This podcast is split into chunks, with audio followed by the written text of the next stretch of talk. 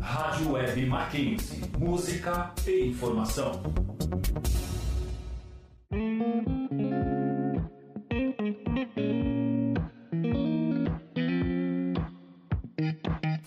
Entre nós.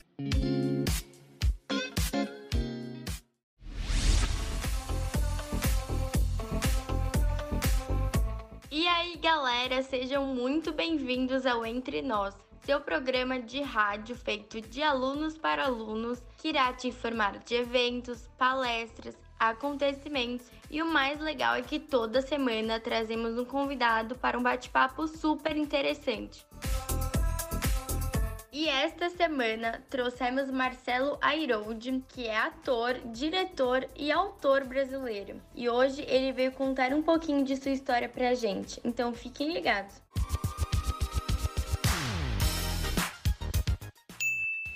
O DCE MAC está com a lojinha e as encomendas abertas. Quaisquer pedidos devem ser feitos pelo formulário na bio do Insta da entidade. É necessário preenchê-lo, fazer o pedido, entrar em contato com o pessoal e, após a confirmação do pagamento, o pedido será confirmado. E uma coisa super importante: o pedido mínimo de cada modelo é de 30 peças, e caso essa quantidade não seja atingida, o dinheiro será devolvido ao consumidor. A entidade EJMAC, Empresa Júnior Mackenzie, publicou que estará com as inscrições abertas no dia 20 do 9. Eles são uma empresa júnior de consultoria empresarial e são apoiados por alguns dos professores da faculdade. Não perca a oportunidade de fazer parte desse grupo super legal. Não percam! O DACMAC publicou em sua página do Instagram um save the date em que a aula magna deste semestre está chegando e contará com o ministro Reinaldo Soares da Fonseca, que já atuou até como desembargador. Corram lá no Insta deles para se inscrever, porque as vagas são limitadas e vai ser muito bom para a galera que faz direito. Entre nós.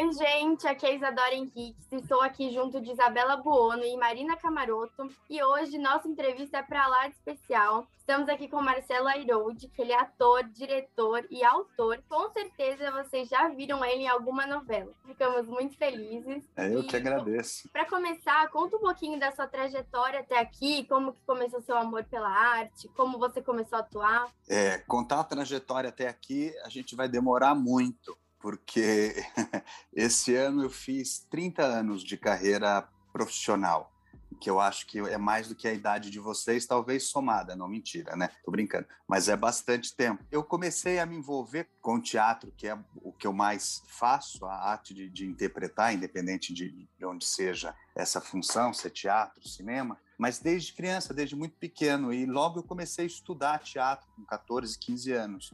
Então, teatro, uh, ser ator, a maioria das profissões, na verdade, exige que, exige que você estude muito sempre, o tempo todo. Então, a formação foi muito longa, desde quando eu tinha uns 15 anos, comecei a, a buscar cursos de teatro.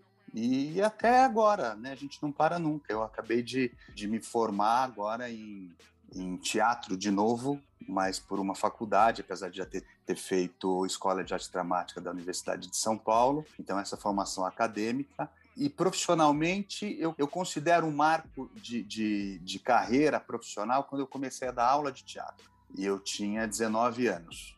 Eu, na cidade onde eu morava, que, era, que é Barueri, uma cidade aqui perto da Grande São Paulo, é uma é Grande São Paulo, e eu considero que ali foi a minha, o meu marco profissional, vamos dizer assim. Então já são 30 anos, mais de 30 anos quase, fazendo teatro aí teatro, enfim, cinema, televisão, dirigindo o departamento de cultura, que eu sempre me envolvi também com, com, com produção e com políticas públicas de cultura, enfim, trajetória longa. Eu acredito que durante a sua carreira você deve ter enfrentado algumas dificuldades. Você consegue contar alguma história pra gente? Alguma história inspiradora? Toda vez que você faz uma peça de teatro ou que você grava uma cena, pelo menos isso acontece comigo. Toda vez que você sobe no palco, tem uma aquela o velho e bom frio na barriga, tem aquele friozinho na barriga. Quando você vai fazer uma peça, ou quando você conhece alguém especial, ou quando você vai fazer um, uma matéria jornalística, ou quando vai publicar alguma coisa, tudo que é importante, tudo que você cria uma expectativa, gera esse frio na barriga. E é muito interessante porque isso é muito motivador. Isso não é uma coisa que te dá medo e, e te afasta do palco. Muito pelo contrário, isso é o que te motiva, é uma das coisas que motivam os atores a continuarem a buscar esse vício, porque acaba se tornando um vício e que você não quer mais largar de jeito nenhum. Quando você faz uma peça de teatro, eu vou distinguir teatro, cinema e, e televisão, mas quando você faz uma peça de teatro, especialmente no meu caso, ela sempre está voltada a uma atitude política, porque o que é interessante do teatro é que é justamente o espaço onde você consegue falar o que você quer e tem a dizer como artista, como ser humano. O público vê ou o público não vê. Você pode ter audiência ou não ter audiência, mas é onde você consegue falar o que você quer falar. Então, isso para mim sempre foi o que me motivou a fazer teatro, desde pequeno. Por incrível que pareça, a primeira peça que eu fiz, que foi um pequeno monólogo, era sobre Tiradentes, porque era um trabalho de história na escola, eu devia estar na quinta série, alguma coisa assim. E eu me lembro que eu fui emprestar um, uma batina na igreja, que eu era coroinha na época, na igreja católica, eu era coroinha, eu tinha 12 anos, eu acho. E aí eu fui emprestar uma, uma batina, eu era muito muito honesto, podia ter roubado a batina depois devolvido, mas não fiz isso. Eu fui lá, pedi para o padre, aí o padre me emprestou a batina porque tinha a ver com aquela roupa uh, que a gente vê nos livros de história, especialmente na década, na, na década de 70, 80, aquela roupa, né? Ele como mártir ali sendo enforcado. Então eu fui emprestar roupa de coroinha, fiz uma barba com carvão coloquei uma corda no pescoço, subi num caixote no pátio da escola e falei um texto sobre Tiradentes, que obviamente eu não vou lembrar. Mas isso foi uma atitude política, desde já, entende? Então, é, é, eu acho que quando você tem um ofício, uma profissão que te obrigue ou que te possibilite ser quem você é ou buscar quem você é, se conhecer e conhecer ao outro cada vez mais fazendo personagens completamente diferentes uns dos outros e tentando, com esses personagens, com essas peças, com escolhas importantes que façam diferença na vida do outro positivamente, é, não há nada mais estimulante, porque você tem, você acaba sendo um ator político você acaba sendo um ser que faz ou pode fazer diferença na no que o outro pensa, né? Ainda que ele pense mal de você, mas você faz diferença no que o outro pensa e você propõe reflexões a respeito da condição social, da condição política, da condição econômica, da condição religiosa que as pessoas vivem. E o teatro possibilita isso, a arte em geral possibilita isso. Eu estou falando da minha via. Então, isso para mim é uma história completamente estimulante. E como que você concilia o seu trabalho, que deve ser muito corrido, né, com a sua vida pessoal, ficar com a família, descansar? Hoje, muito menos, mas antigamente era tudo é, misturado. Ainda é tudo misturado. Então, por exemplo, assim, tem, tem, eu tenho amigos que conseguem dividir muito mais isso. Eu lembro de amigos que, por exemplo, não ensaiavam no final de semana para namorar. Eu não esqueço disso nunca. E eu nunca me conformei com isso, porque eu nunca deixei de ensaiar, nem no final de semana, nem claro que cada um tem o seu momento de vida. E hoje eu sinto muito mais falta de ter um horário mais organizado para que eu possa ficar com os meus filhos. É? Então, quando eu gravo, por exemplo, alguma coisa no Rio de Janeiro, eu, eu fui pai, eu já tinha 43 anos quando meu primeiro filho nasceu. Eu fiz umas contas, eu gravava uma novela, eu fiz umas contas que em um ano e meio, eu acho que metade do tempo eu tinha passado no Rio de Janeiro sem vê-lo. Tem gente que até é mais, é pior. Então, essa, isso é difícil. Isso é difícil, porque não dava para levá-lo, porque era recém-nascido. Você pode levar uma vez ou outra, você pode até. A minha esposa tinha outras atividades, eh, outras atividades em São Paulo, então, então é, é complicado. Isso fica um pouco difícil. Então tudo acontece muito ao mesmo tempo, para mim, nesse sentido. É tudo muito misturado. Né? Então, eu não tenho uma disciplina de trabalho quando eu escrevo, por exemplo, que eu acordo cedo, escrevo, e depois eu vou fazer uma, sei lá, vou, vou levar o meu filho para a escola, vou fazer. Não, é tudo muito embolado, muito misturado o tempo todo. Então, é complicado. Para mim, para mim, é, pessoalmente, é muito complicado. Então, hoje, sempre que eu posso, eu organizo essa folga, sabe? Então, esse final de semana eu não vou fazer nada, por exemplo, vou ficar só com eles. Ou então, dia de semana. Então, eu estou em cartaz, ou estou com algum projeto no final de semana. Então, vou pegar um dia da semana e eu tento não fazer nada durante esse dia da semana e ficar com eles, alguma coisa assim. É, apesar da escola deles e tudo. Então é tudo muito acontece tudo muito junto, porque dentro acontece tudo muito junto para mim o tempo todo, sempre. Marcelo, você já atuou tanto no, na, no teatro, tanto na televisão, como você falou. Qual que é a principal diferença para você nesses dois? Assim, qual que você gosta mais de trabalhar? Eu gosto dos dois, muito. Eu gosto muito dos dois, assim. Eu acho que tem essa diferença, dependendo do que você faz na televisão, é, essa diferença artístico-política, sabe? Alguma coisa nesse sentido. Não sempre, mas é, na maioria das vezes e cada vez mais eu tento escolher o que eu faço no teatro, porque é aquilo que eu estava dizendo, é, é, um, é, um, lugar de fala muito é, importante para mim. Na televisão, não. Né? A televisão eu não tenho essa, essa força, esse poder. Eu sou convidado para fazer um, um, personagem e às vezes é um personagem que na trama é uma trama uh, leve ou é uma trama é um, um, vamos dizer uma comédia de costumes que não tem nenhuma força política vamos dizer assim porque ela serve muito mais para o entretenimento do que para outra coisa na televisão, que é um pouco mais a função da televisão. A não ser que você, vá para uma série, por exemplo, que tem um outro olhar diferente. Eu acabei de fazer uma série agora fundamental, eu não, não posso falar qual é a série, porque ela ainda está nos está sendo montada e tudo, mas é um tema fundamental para as mulheres, vai ser, tenho certeza que vai ter um impacto político, um impacto uh, social muito grande, uh, então aí é diferente, quando você vai para um, é convidado para fazer um projeto nesse sentido. Mas na televisão, às vezes uma novela, uma coisa mais leve, ele não tem esse comprometimento político, né? É uma coisa mais de entretenimento mesmo e eu posso não aceitar, né? Mas eu aceito porque faz parte da minha carreira, aceito porque eu gosto de fazer televisão, aceito porque é leve também, aceito porque é de entretenimento, né? Porque também tem esse outro aspecto. Então, para mim, a diferença entre teatro e televisão está nesse lugar mesmo. Né? Eu já fiz uma novela que se chamava Salve Jorge, que o tema era tráfico humano. Então era foi fundamental fazer, inclusive no que ela despertou junto com o público e quanto ela auxiliou a Polícia Federal, eu me lembro disso, a encontrar ou a falar desse tema. Então não é toda novela que é que não tem essa importância, mas basicamente tá aí é a diferença é, de escolher o que dizer e de dizer o que te escolhem para falar. Marcelo, e como foi o seu primeiro trabalho na televisão? Você ficou nervoso? Deu tudo certo? Como que foi? Muito nervoso. Eu comecei a fazer televisão muito velho.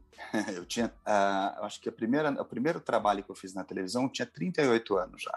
Eu comecei a fazer televisão bem, bem maduro, vamos dizer assim. Até então eu fazia uh, teatro, escrevia e fazia e cuidava do, do, departamento de cultura da minha cidade. Então a minha ação na, na cultura, nas artes, era muito diferente. Eu nunca tinha procurado fazer televisão, salvo uma ou outra investida ou um ou outro convite que aparecia, um teste aqui, outro acolá. Mas eu fiz, a primeira coisa que eu fiz na televisão foi uma coisa maravilhosa. As duas primeiras coisas, é, eu comecei fazendo coisas muito legais assim. Eu sempre tive muito, muita sorte na televisão em, em, coisas que eu fiz, mas essas duas primeiras, como você perguntou, da primeira, eu fiz, eu interpretei o Adoniran Barbosa, que é um sambista de São Paulo, um dos mais importantes uh, músicos do Brasil, com certeza, e eu interpretei o Adoniran Barbosa num projeto chamado Por Toda a Minha Vida. Então foi muito legal, porque já foi um trabalho de caracterização que era muito interessante fazer, né? Que é um, um, sonho da gente fazer um trabalho que você tenha que se caracterizar, que você tenha que se transformar literalmente para fazer um personagem. E foi o caso do Adoniran Barbosa nesse Por Toda a Minha Vida, que foi muito legal. Em seguida, eu gravei uma novela. A novela foi para o ar antes. A novela estreou antes do, do Adoniran Barbosa, que foi uma novela chamada A Vida da Gente, que era um personagem cômico muito interessante também, que era uh, fazia parte da trama cômica da novela, que era uma novela densa e tudo. e que foram muito, muito legais esses dois trabalhos. Então eu comecei fazendo televisão uh, de uma forma muito feliz, fui muito bem recebido pela televisão. Você costuma se assistir na TV? Porque tem muita gente que diz que não gosta de se ver, que incomoda e tal. Não, eu, eu vejo. Sempre que eu posso, eu vejo. Para mim faz diferença ver. Para me observar mesmo, para continuar trabalhando na, na execução do, do, personagem, na relação, do, no jogo das cenas, na interpretação. Então eu vejo, sempre que eu posso eu vejo. Eu confesso que eu não vejo tudo porque às vezes acaba não dando certo, especialmente agora que tem muita coisa com canais que não são abertos ou que não são não estão no streaming, são vários canais, então tem coisa que eu confesso que eu não vi porque passaram em canais que eu não tenho. Por exemplo, eu moro meio no meio do mar, minha televisão é meio restrita, acabei não vendo, mas não, mas só por isso mesmo, não teria visto. Às vezes incomoda, dá uma olhada, você fala, não, não fez mal, não gostei, isso é normal, mas faz parte do trabalho, né? Se observar para, no meu caso, eu acho que faz parte do trabalho. Marcelo, você teve duas últimas agora novelas recentemente transmitidas, acho que na Record e na Globo, né? É, como que foi ver seu trabalho em duas é, emissoras tão renomadas como essas ao mesmo tempo? Na Globo era uma novela chamada A Vida da Gente, escrita pela Alicia Manzo, dirigida pelo Jaime Monjardim e pelo Fabrício Mamberti, que também dirigiu a Dona Irã Barbosa, né, que, eu, que eu falei, e que fez uma reprise excelente agora, no horário que dá seis horas. Por conta da pandemia, a Globo tem, ela tem aqueles uh, Vale a Pena Ver de Novo e tudo, mas por conta da pandemia ela reprisou muito mais novelas. E a gente teve a sorte de ter a vida da gente reprisada, porque é um texto incrível é uma das novelas mais vendidas da Rede Globo para o exterior. Tamanha qualidade que ela tem do, do, texto, da dramaturgia da Alice e do acabamento mesmo. A novela é muito bonita. E simultaneamente eu estava fazendo, que aí não era uma reprise, que era a Gênesis na TV Record à noite.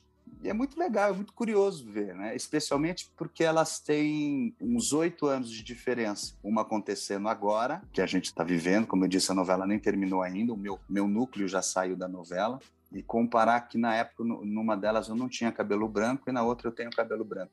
Foi principalmente essa diferença.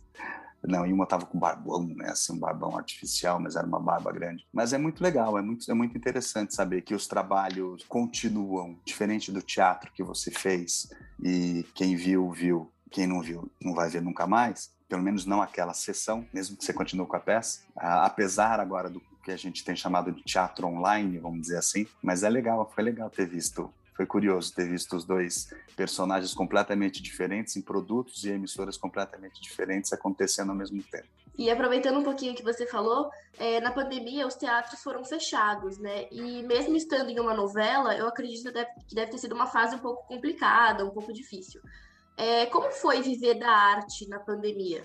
Extremamente difícil, extremamente difícil. Nós fomos uh, afetados logo no começo da pandemia, já que era uma doença, é uma doença que você não pode ter aglomeração. Todos os eventos artísticos, todos, uh, tudo que era teatro, show musical e tudo foi proibido de ser feito por motivos óbvios, né, de contágio uma das coisas que aconteceu para auxiliar os técnicos, porque a gente pensa na arte, às vezes a gente pensa em quem está à frente da câmera ou quem está no palco, mas a, além de nós atores, tem os diretores, os dramaturgos, uh, os coreógrafos, os bailarinos, temos os contrarregras, bilheteiros, costureiras, uh, camareiros. Então é um grupo de profissionais muito grande e que ficou desempregado da noite para o dia. E quando eu falo desempregado, é, eu também estou falando de, de, uma, de uma profissão que raramente tem contrato, sabe? O contrato longo. Raramente tem contrato. É muito. Muita gente trabalha no fio do bigode, muita gente trabalha com contratos muito curtos, de pequenas produções e que logo acabaram. Então, é, é, tinham, só para vocês terem uma ideia, uma estatística de quase 30 mil pessoas em situação de fome que trabalhava com arte e cultura no estado de São Paulo. Uh, o Fundo Malene Collet ajudou muito a organizar eventos junto com uma série de pessoas, empresas, artistas eh, de várias áreas, atores e tudo, que se juntaram, faziam um evento para que, eh, ou, ou, peças online, o que fosse possível para arrecadar desde dinheiro para ajudar as pessoas que estavam em situação de risco, a cesta básica, diante de um governo que não tinha nenhum programa não só para a cultura, mas nenhum programa que fosse de fato eficiente para cuidar dessa demanda que tinha nascido, que era um país com pandemia, que ainda está. E nós, como não podíamos fazer absolutamente nada e não tínhamos respaldo financeiro, ficamos numa situação realmente muito difícil. Então, sorte de quem estava contratado e conseguiu continuar com o contrato um pouco mais, mas muitos de nós, muitos, muitos de nós chegou a passar fome. Assim, passaram amigos que tiveram muitas dificuldades, especialmente quem tinha filho e tudo. Então, foi realmente muito complicado ver a situação não só do país, mas da nossa categoria. No caso de Gênesis, nós testávamos toda semana, ficávamos num hotel. Eu, como sou de São Paulo e Gênesis era gravado no Rio de Janeiro, eu ficava num hotel isolado. Tem um protocolo e um combinado, obviamente, que você tem de respeitar, de que você não vai se relacionar com pessoas sem cuidado né, máscaras e tudo mais. Se você estiver com a família, a família também tem que se cuidar nesse sentido. Além dos testes, você tem uma série de coisas. Você tem álcool gel pendurado em tudo quanto é lugar. Você tem máscaras, tem um que chama um face shield, que é um, uma placa de acrílico exatamente transparente, você encaixa como um óculos assim, para você andar, circular pelo lugar onde você está trabalhando. Uh, você tem pincéis para maquiagem só seus, né, que você não pode passar no rosto de todo mundo, uma série de coisas assim. Quando você tem que tirar para gravar, quando você entra num set, por exemplo, todos os câmeras, todos os eh, assistentes estão com uma roupa especial além desse, desse acrílico e da máscara. Então, é tudo muito, muito cuidado para evitar isso. E haviam casos de, de, de, contágio, mesmo assim. Né? Porque às vezes você, você faz o teste e depois os testes ficaram mais, mais faziam duas vezes por semana, enfim. Uh, mas mesmo assim você não sabe, às vezes a pessoa pegou um ônibus para ir trabalhar, não é? Então acontece da pessoa pegar o Covid e tudo. Uh, e, na, e, as outras coisas que eu fiz também. Eu chegava a testar, fazer PCR duas vezes por semana e depois o antígeno na hora de gravar, mais o isolamento, mais tudo isso que eu estou falando. E isso, por exemplo, numa cena que tem 150 figurantes, por exemplo, que chegou a acontecer, todos os figurantes testados, todos com máscara, todos com uh, um rigor muito, muito respeitado para poder trabalhar no projeto. Os custos disso aumentaram muito, né? Então, uma coisa que custava X passou a custar, eu não saberia dizer quanto, mas 10X talvez, entende? Para poder acontecer, para poder ser feito durante a pandemia, né? Então, é complicado, bem complicado. E nós perdemos muitos artistas, né, nesse período por Covid, muitos artistas, muitos. Marcelo, você já fez diversos trabalhos, mas teve algum que te marcou mais? Ou se alguma história para contar, alguma coisa que você possa compartilhar para a galera? Acredito que todos devem ter te marcado de algum jeito, né? Sempre tem Sim. alguma coisa é, sim, to, to, todos, todos têm uma, uma marca, cada um deixa uma marca, né, de, de um jeito assim importante. É, mas eu vou falar, eu vou falar de, de, um começo de carreira muito específico que no Teatro Escola Macunaíma, com a tua mãe, inclusive, nós ah. fazíamos, nós fizemos duas peças que foram muito legais para nosso para o nosso começo de carreira naquela época, que foi Romeu e Julieta e Bodas de Sangue, que eram professores incríveis que tinha ali naquela, na, naquela escola, o Carlos Mastandréia e, e o, o Cláudio Dolce Másculo, inclusive eu soube há pouco tempo que o Cláudio faleceu. Então era um momento de um grupo muito legal ali, né, de, de, começo de carreira, de um grupo muito buscando ainda quem, é, né, querendo fazer com esse sonho de se fazer teatro e tudo e a gente fez duas peças muito legais, que era um William Shakespeare adaptado e o outro era um Garcia Lorca, que era o Bodas de Sangue, e naquele revezamento de personagens, cada um fazia um pouco do personagem, era muito legal. Depois, na frente, depois eu fiz é, Bodas de Sangue nova, novamente, mas aí profissionalmente. E aí foi um espetáculo muito lindo. Eu fiz com o grupo Vento Forte e foi um grupo, foi um espetáculo maravilhoso. Nós ganhamos dois prêmios Shell fazendo o, o espetáculo, mas nós fomos para um festival na Europa fazer o, o, a peça. Então nós viajamos é, três países na Europa. O festival essencialmente era na Holanda, mas nós, nós viajamos é, Itália, Bélgica e Holanda fazendo a peça. Mas o que era muito legal é porque era um espetáculo que tinha maracatu, samba e que a gente levava para a Europa e que era justamente o que as pessoas queriam ver como é que os brasileiros tinham resolvido o Bodas de Sangue do Garcia Lorca. Então era maravilhoso, era uma coisa absolutamente incrível. E eu fiquei muito feliz porque eu fiz, eu tive chance de fazer duas vezes, né? Eu fiz quando tinha uns 18 anos, talvez, e depois quando era adulto, fazendo já na minha carreira profissional. E isso foi muito legal. Então essa ponte, essa fazer a peça de novo de uma outra forma, completamente diferente, é, foi muito marcante para mim, assim. Conta pra gente, então, outra experiência que eu vou te perguntar, de como que foi fazer parte do Bake Off Brasil Celebridades.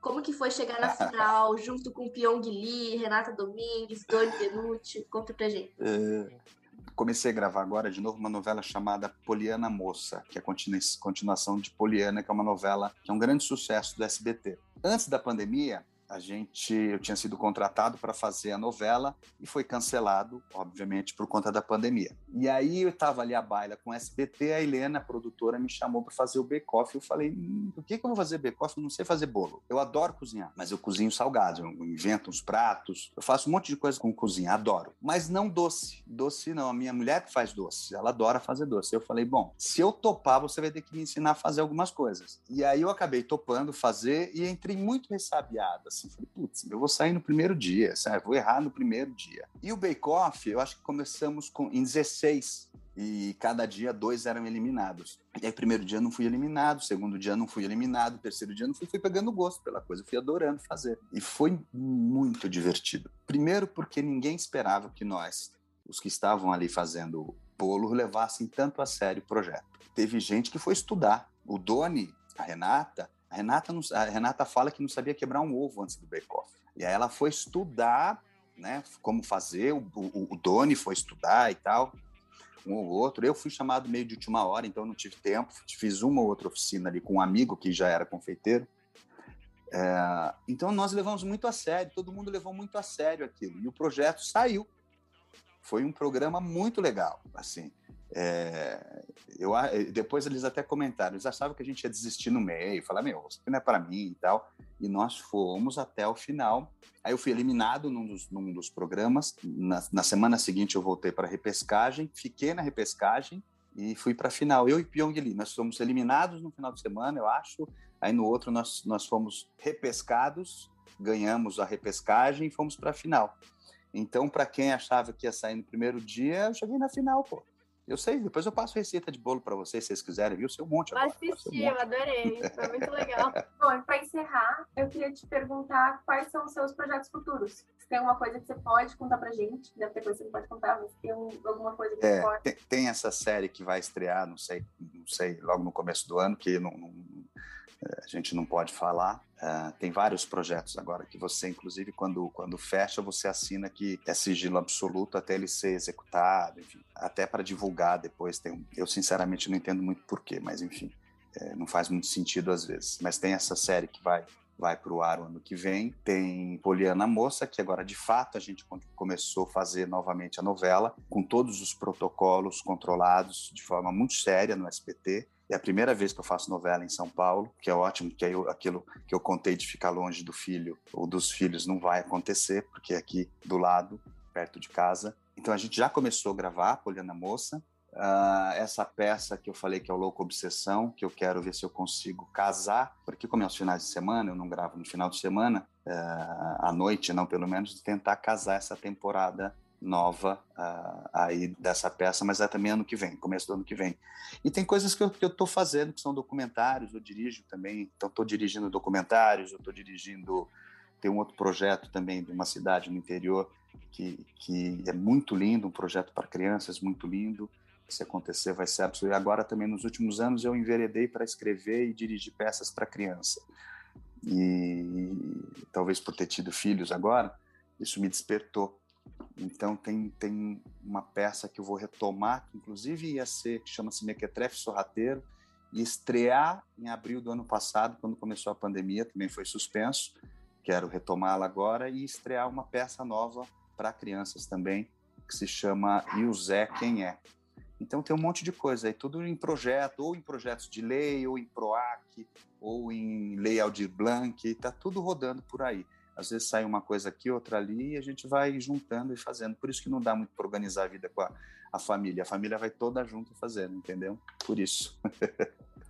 Muito obrigado, Marcelo, por ter participado. Eu vou deixar esse espaço se quiser deixar algum comentário para o pessoal que está ouvindo a gente, se quiser falar onde a galera pode te encontrar, né, te acompanhar também. Adorei o bate-papo, super gostoso. Vocês são ótimas, tem, sabem o, o que perguntar, como perguntar. Foi muito legal trocar ideias com vocês. Não me encontrem no teatro quando estiver no teatro, que eu acho que é fundamental a gente retomar público no teatro, não só voltar a fazer as peças. Né? O, o meu Instagram é Marcelo com dois L's Airold, e lá tem essas informações e tem tudo isso sobre peças, sobre novelas, sobre filmes, sobre documentários, tudo que eu faço tem por lá ou no Facebook também, nas redes sociais. Tá bom? Muito obrigada.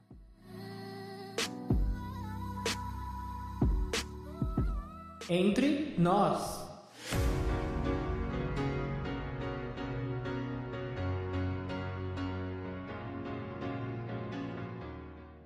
Agora vamos às indicações de cada um para essa semana. Nessa parte, gostamos de dar dicas para vocês, seja de algum filme, algum site, alguma página nas redes sociais, entre outros. Oi, gente! A minha indicação para essa semana é a última temporada de La Casa de Papel, que está super emocionante. Ela foi lançada no início deste mês na Netflix, e para quem nunca viu a série, vale muito a pena investir. Minha indicação essa semana vai ser a página do Instagram Geografia Geral, um perfil exclusivamente voltado para geografia, história e relações internacionais.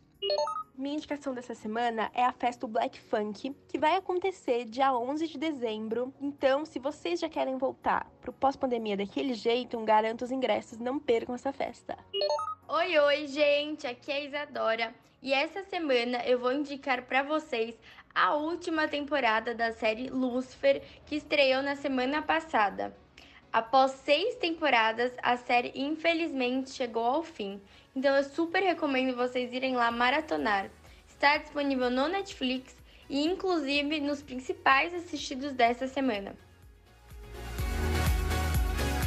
Entre nós. Muito obrigado pela audiência. Não esqueçam de conferir nosso Instagram, arroba e seguir a página para ficar de olho nas novidades e interagir com a gente. Abraços e até o próximo programa.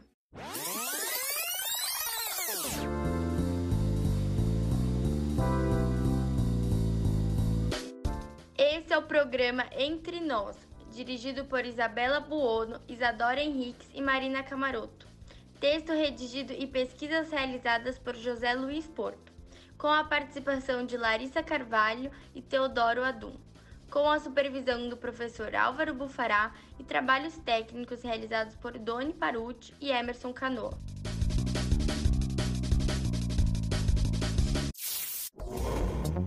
Rádio Web Mackenzie. Música e informação.